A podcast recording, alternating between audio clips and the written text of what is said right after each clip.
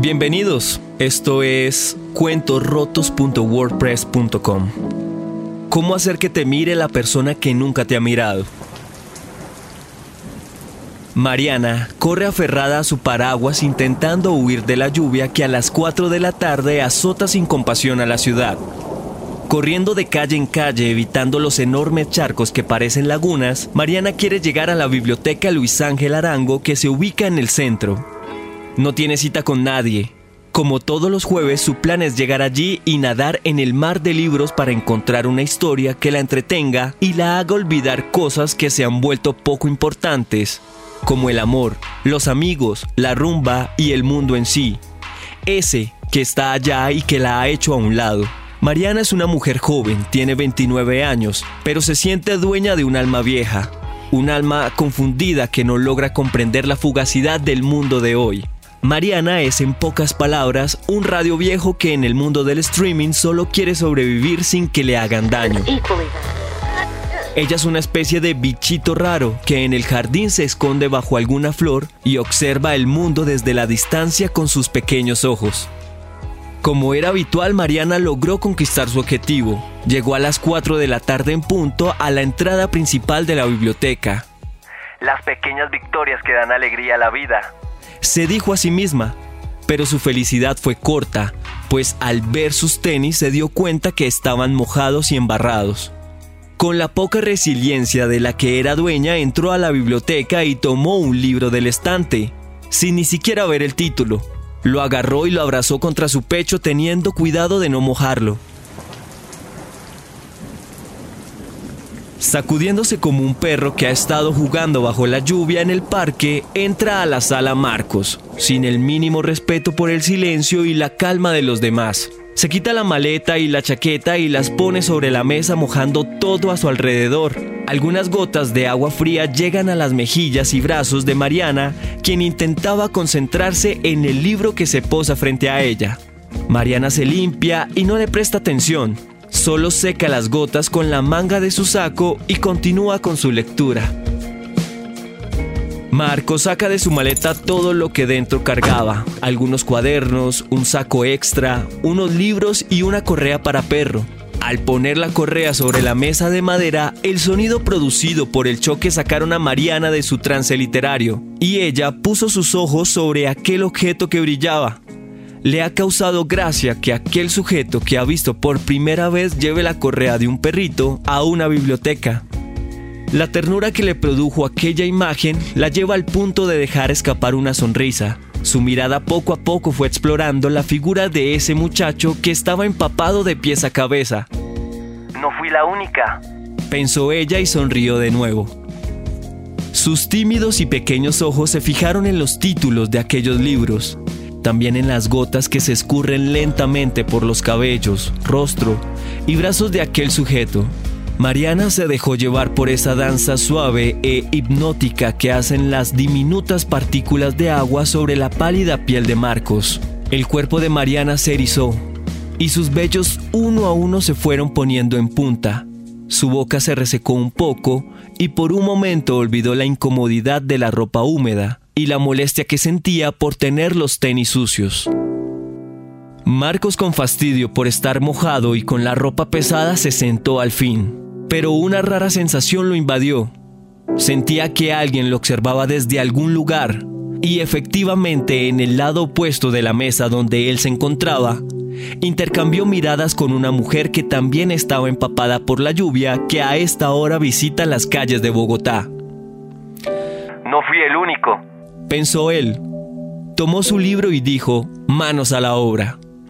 El cruce de miradas con esa chica a Marcos solamente le causó gracia, pero al otro lado del jardín el pasto es más verde, y a Mariana el conectar visualmente con Marcos le causó una descarga eléctrica que le recorrió todo el cuerpo, centímetro a centímetro, poro a poro. Esa descarga de energía la dejó en alerta como a un felino cuando escucha un sonido estridente.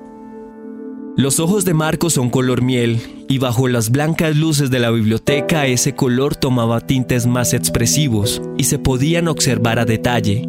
Mariana probó la miel que habita en esos ojos de un ser desconocido que nunca antes había visto, pero que le provocó un profundo suspiro como una colegiala enamorada.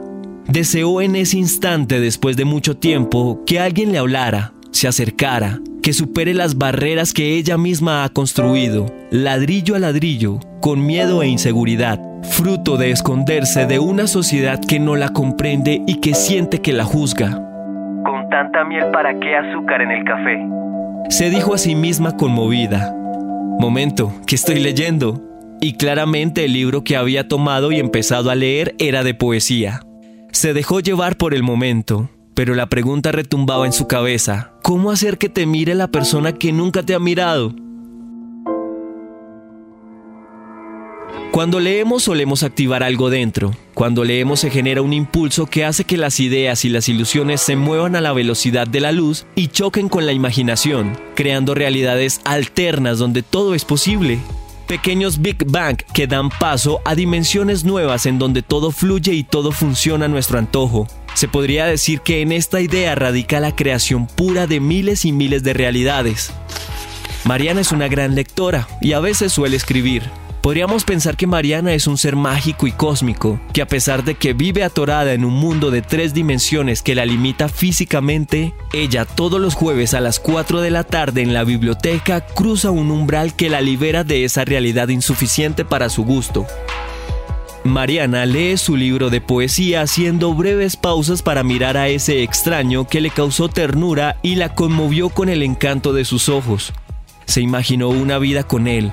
Se vio tomada del brazo de aquel hombre sacando a pasear a un pequeño perro. Se casó con la idea de verlo a él leyendo sus libros y tomando café en una sala llena de portarretratos con fotografías de muchos viajes juntos, Diseñó un mundo en donde ella camina sin inseguridades, sin temor, sin límites y usando sus tenis limpios e inmaculados.